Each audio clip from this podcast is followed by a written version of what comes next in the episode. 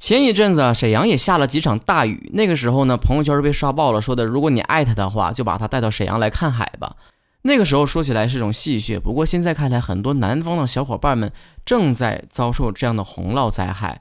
从六月三十号以来啊，长江中下游沿江地区就出现了强降雨的天气，造成了非常严重的旱涝灾害。截止到七月六日九时呢，已经有九百八十一人死亡和失踪了。这其中呢，安徽和湖北两个地区的受到的损失和危害是最大的。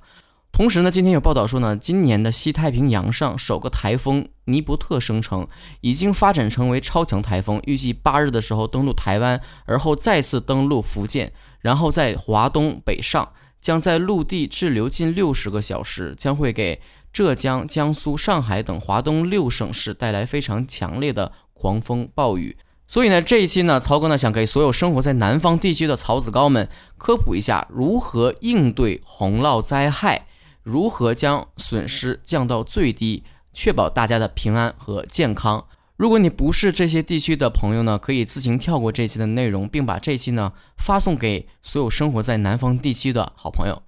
首先，最重要的就是遭遇洪水的时候应该如何自救呢？从以下四个方面，第一个呢就是迅速的转移，如果时间充裕的话，应该向楼顶、站台等高处进行转移。如果洪水继续上涨的时候，利用门板、大床等作为水上的漂浮物进行转移。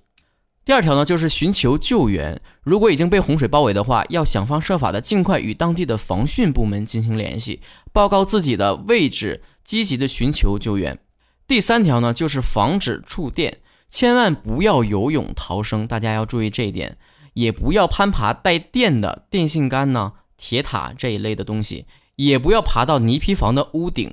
第四个呢，就是抓住固定的东西或者是漂浮物，如果被卷入洪水当中呢，尽可能的抓住固定的或者能漂浮的东西，寻求逃生的可能。当然，在暴雨来临之时呢，大家一定要尽量保证不要外出。但如果一定要外出的话，一定要注意安全，警惕漩涡，密切的观察道路的情况。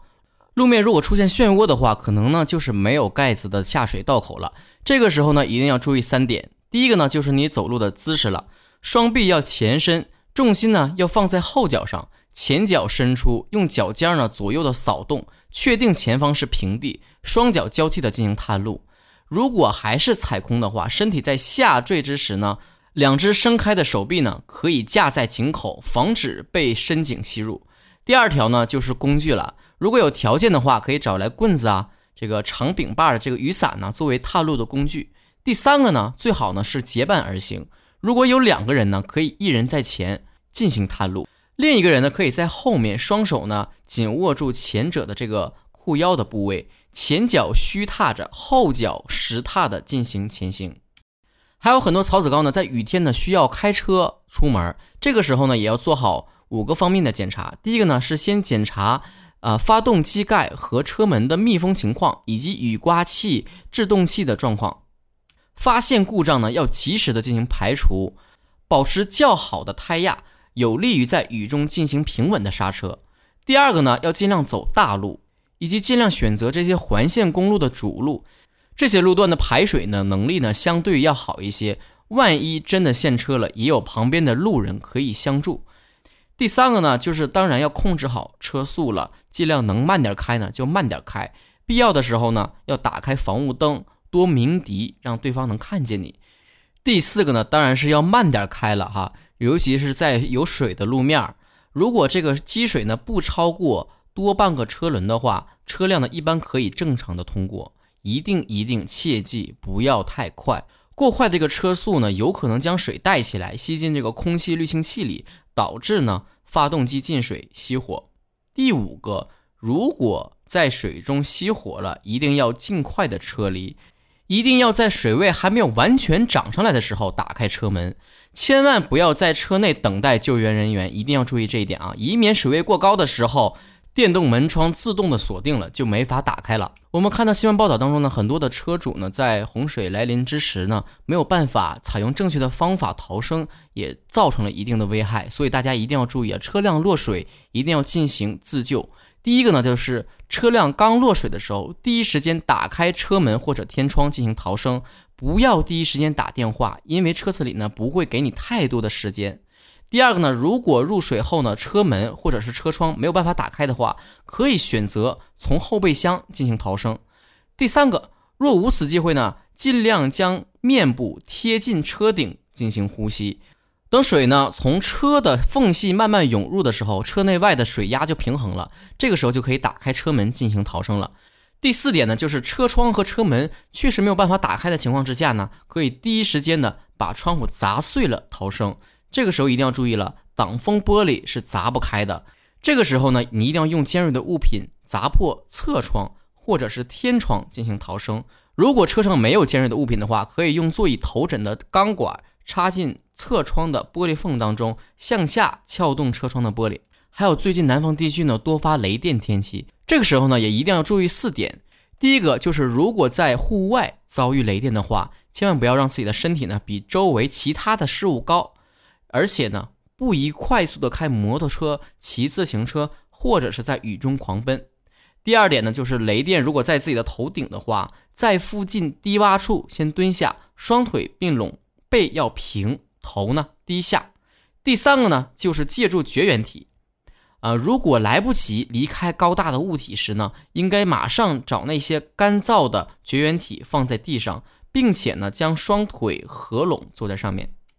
第四个呢，就是一定要警惕高压线了。如果看到高压线遭到雷击断裂的话，一定要提高警惕。高压线断点的附近呢，存在着跨步电压，附近的人千万不要跑动，应该双腿并拢逃离现场。而且还要提醒大家呢，在洪涝灾害过去之后呢，一定不要放松警惕，因为之后呢还有很多事情需要我们注意。